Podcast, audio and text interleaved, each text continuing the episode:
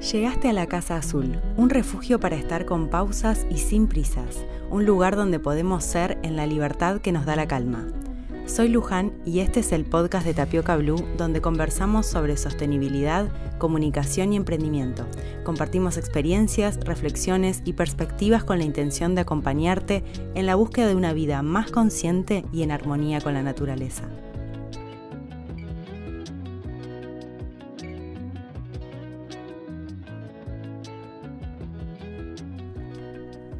Anteúltimo capítulo de la primera temporada de La Casa Azul. Hoy quiero compartirles algo que a mí eh, este año fue como... No, fue, no sé si fue revelador, pero sí fue algo que, que tuvo un impacto diferente en mi vida que otros años, ¿no? Y se trata de agradecer el proceso. Yo lo siento que soy tan hippie a veces con algunas cosas, pero creo que a esta altura ya más o menos me conocen y, saben perdonarme, ¿no? Eh, o saben comprenderme a qué me refiero con estas cosas. Y, no les quiero decir, bueno, agradezcamos el proceso, qué lindo, maravilloso, los momentos duros, los momentos así, así. Eh, lo digo desde un lugar como muy profundo.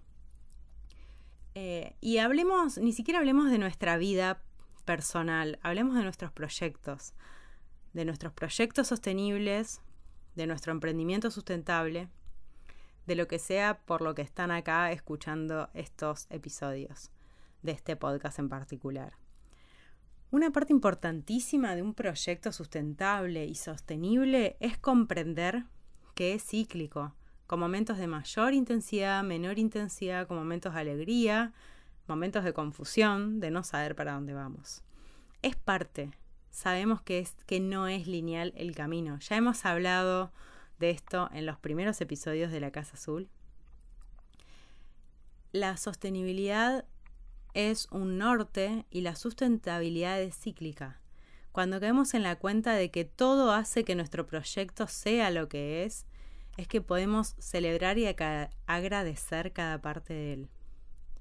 La sustentabilidad generalmente está más vinculada al triple impacto, el impacto social, generar oportunidades para sectores socialmente vulnerados o desfavorecidos, el impacto ambiental, generar algún tipo de aporte para cuidar nuestro medio ambiente, económico también, ¿no? que nos genere una rentabilidad económico, económica. Y la sostenibilidad implica que se pueda mantener a largo plazo.